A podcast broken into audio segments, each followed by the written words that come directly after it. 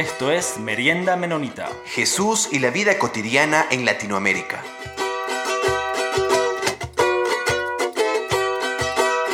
En el anterior episodio estuvimos hablando con Julián Guamán y ahora vamos a seguir esta charla sobre la identidad indígena anabautista y también un poco sobre la historia de la iglesia indígena anabautista en Ecuador y también un poco sobre la realidad política actual de Ecuador.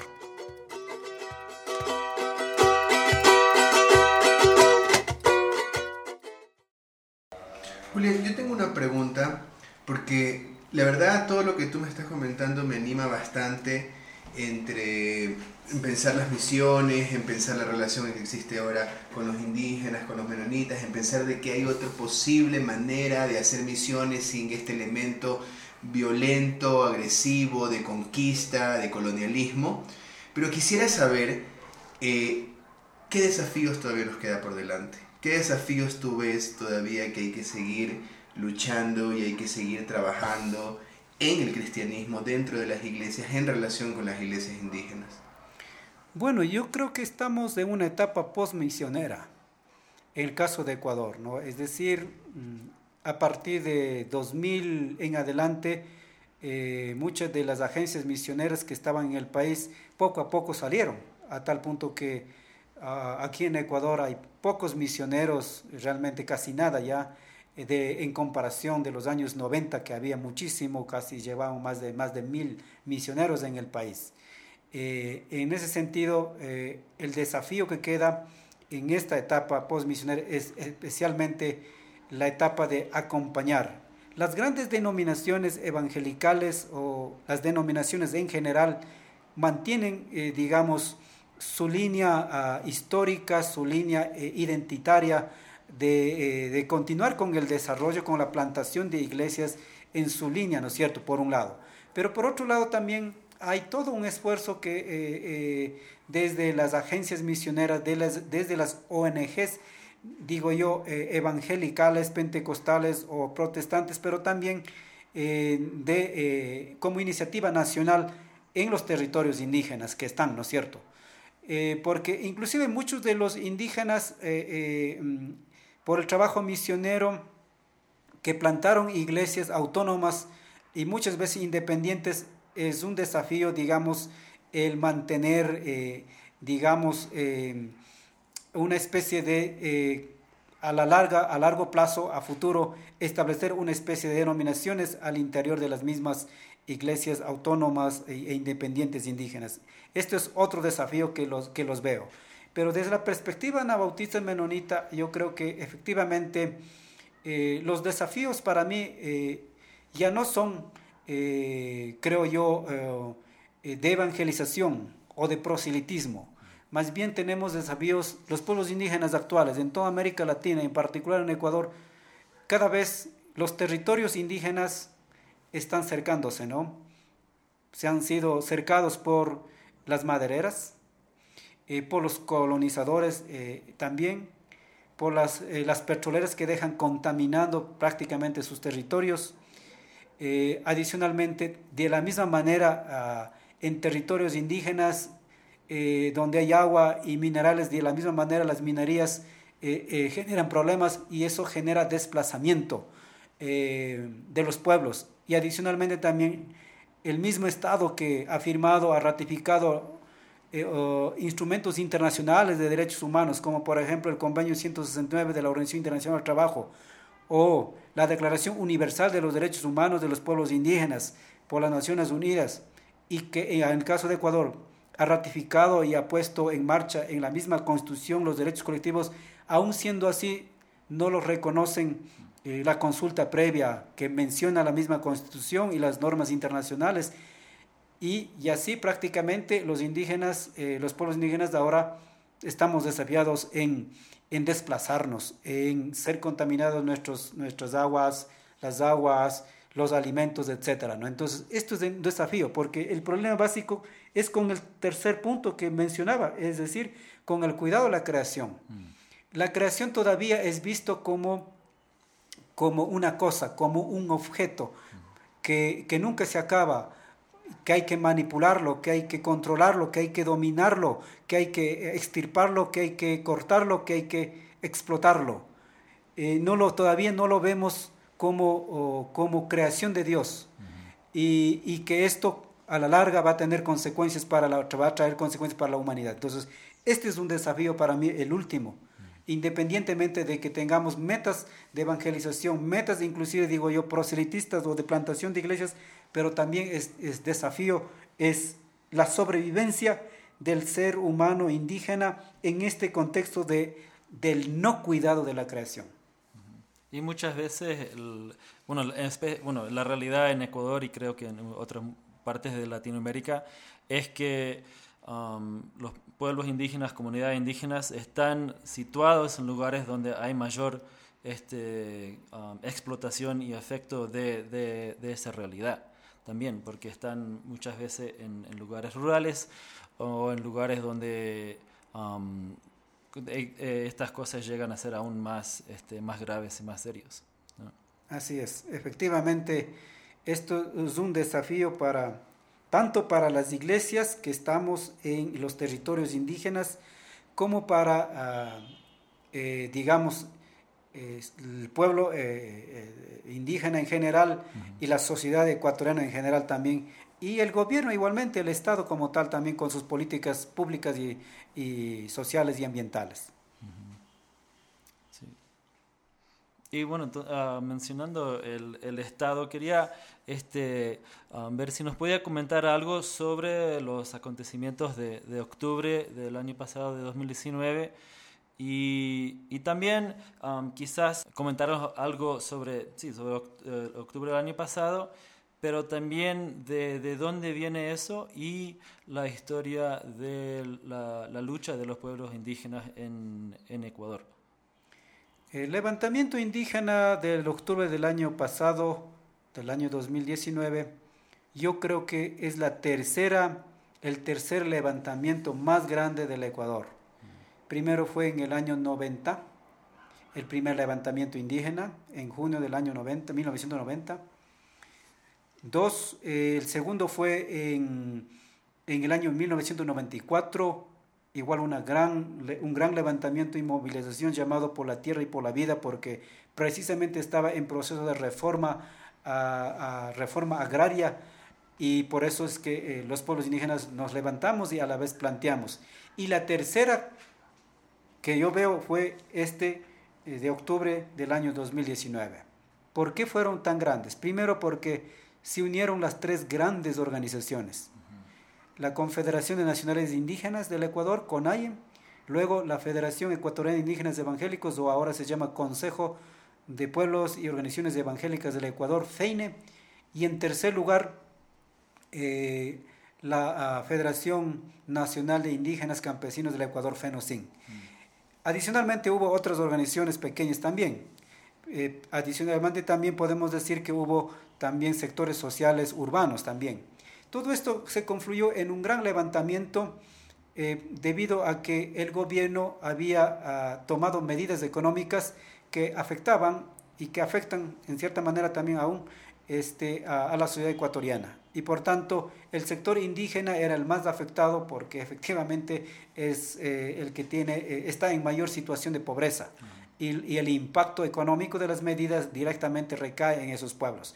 Por eso es que tuvieron la conciencia esas tres grandes organizaciones y paralizaron durante eh, casi 10, 11 días, desde octubre de 2000, mm, bueno, 2 de octubre hasta 13 de octubre de 2019. Y paralizaron la, todo la Sierra Central, porque en la Sierra Central mayormente están los evangélicos eh, indígenas. Y entonces eh, y muy cerca de la Panamericana y eso obviamente bloqueó todo el sistema, el flujo de comercio, de negocios, de transportación, inclusive de provisión de alimentos a las principales ciudades de la costa o de la Amazonía ecuatoriana.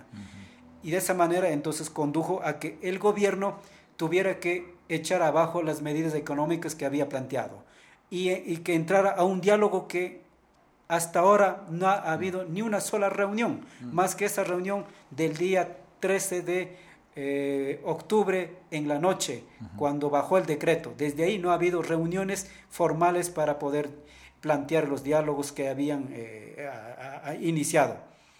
Entonces, eh, mm, vemos que efectivamente el sector indígena está organizado, el sector social está organizado, sin embargo, el gobierno, desde, desde el aparato estatal, obviamente, más bien lo reprimió, y, eso ha traído consecuencias también eh, legales al sector eh, que participó en el alzamiento o en el levantamiento. Pero entonces, este, pero había, este, aparte de que um, los, esos tres levantamientos fueron, fueron bastante grandes, pero hay diferencias del, del, del 2019 con los anteriores. Por supuesto que sí. En el año 2000, en el año 1990 y 94 se pidió o se planteó varios, eh, varias demandas. La primera demanda era delimitación de territorio. Se luchó por la delimitación de territorios indígenas en la Amazonía, para los guauranis, para el shuar, siona, secoya, etcétera, ¿no? Para esos pueblos. Y se ha logrado hasta el momento. El primer eh, eh, elemento. Segundo elemento que se planteó fue el que se declare Estado plurinacional. Y la declaración de Estado plurinacional en el Ecuador suscitó en el año 2008 con la nueva constitución, que lo reconoce como Estado plurinacional e intercultural y adicionalmente todo un capítulo se lo desarrolla como derechos colectivos, pero obviamente también por reconocimiento eh, de los derechos o tratados internacionales que tenía que adaptarse, digamos, la constitución.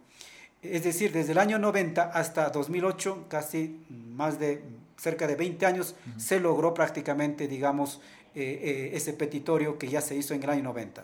El tema de educación bilingüe, es decir, políticas sociales para los pueblos indígenas, que no sean excluidos del resto de políticas, entonces entre ellos salud, educación, etcétera, eh, se planteó. Y eso desde la política, desde los gobiernos, porque cada gobierno tiene su desarrollo político y política pública, entonces se ha desarrollado a veces bien, a veces mal, a veces ha cumplido o no ha cumplido.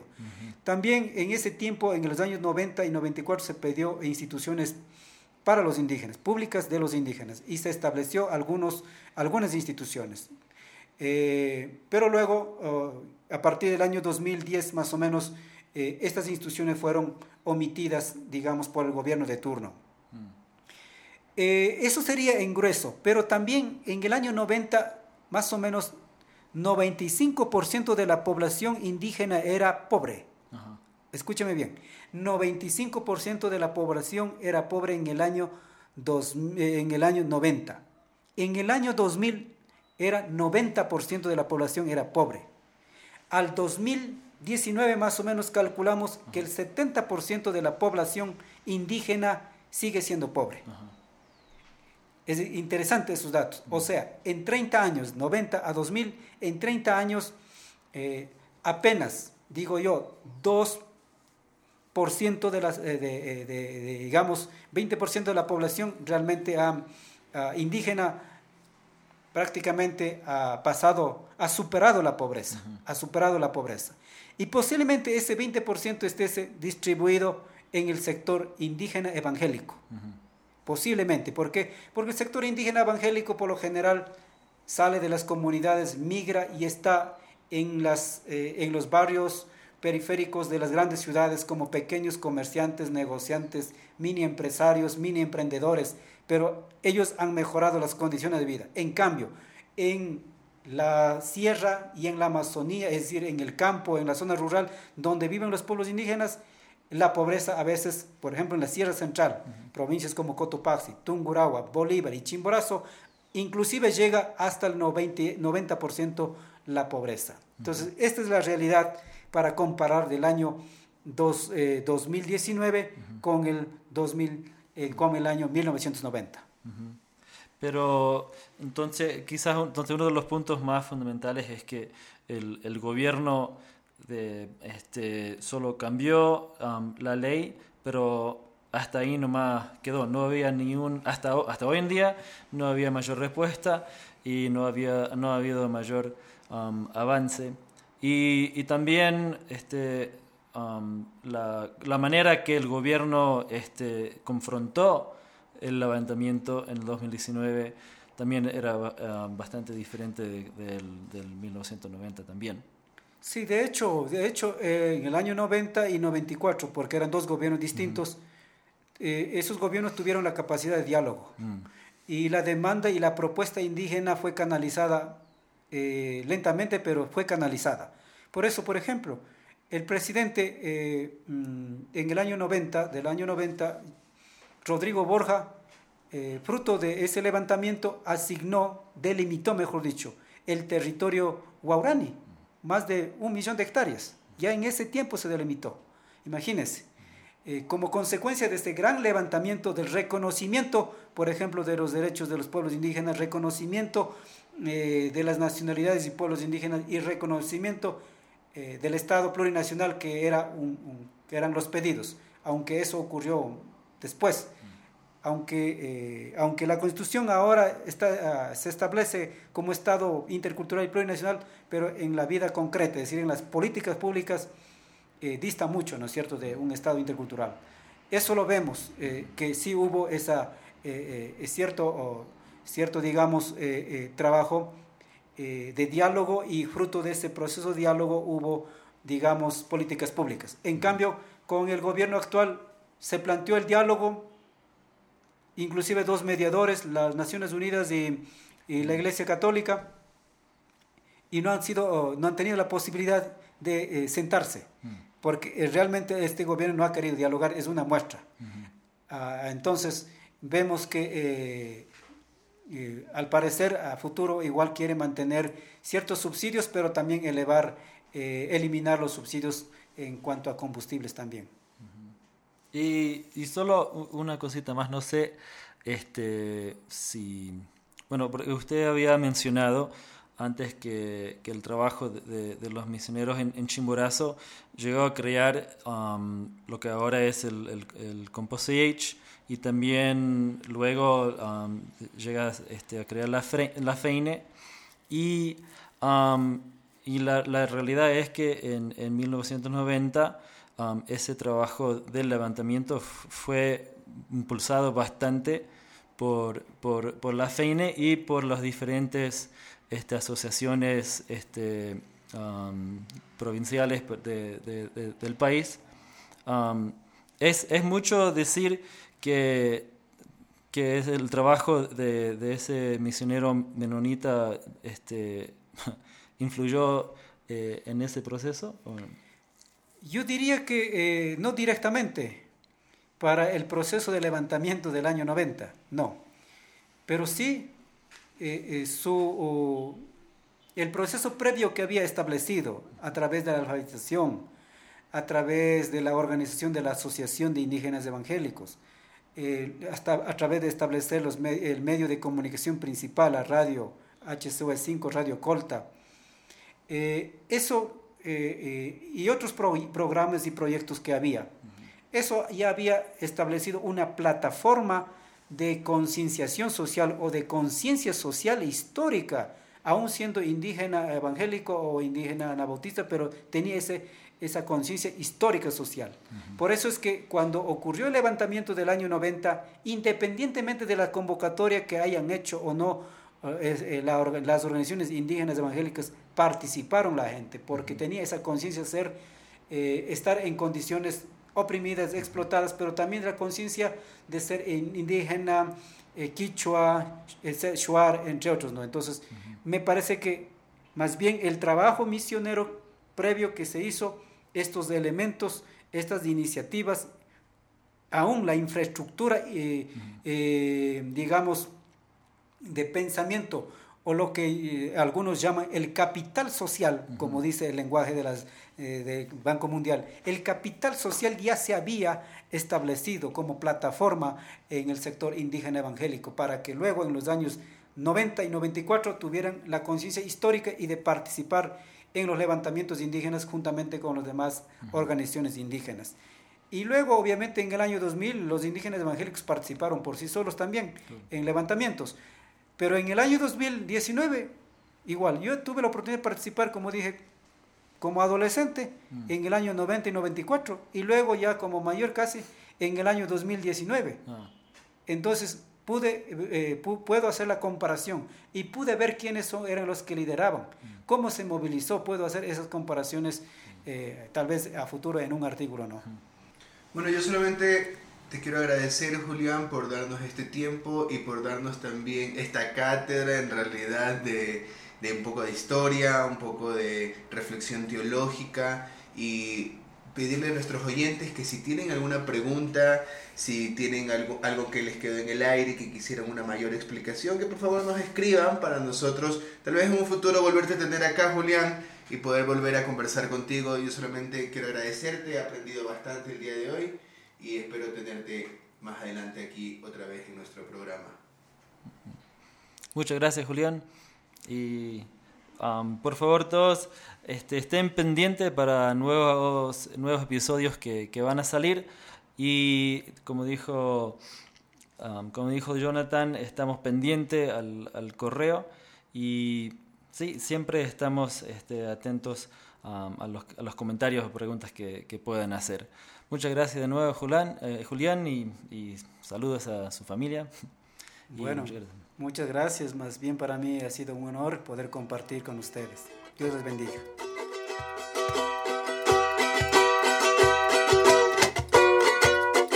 Esto fue Merienda Menonita. Siempre estamos atentos a sus opiniones y preguntas y nos pueden escribir al info arroba meriendamenonita.com.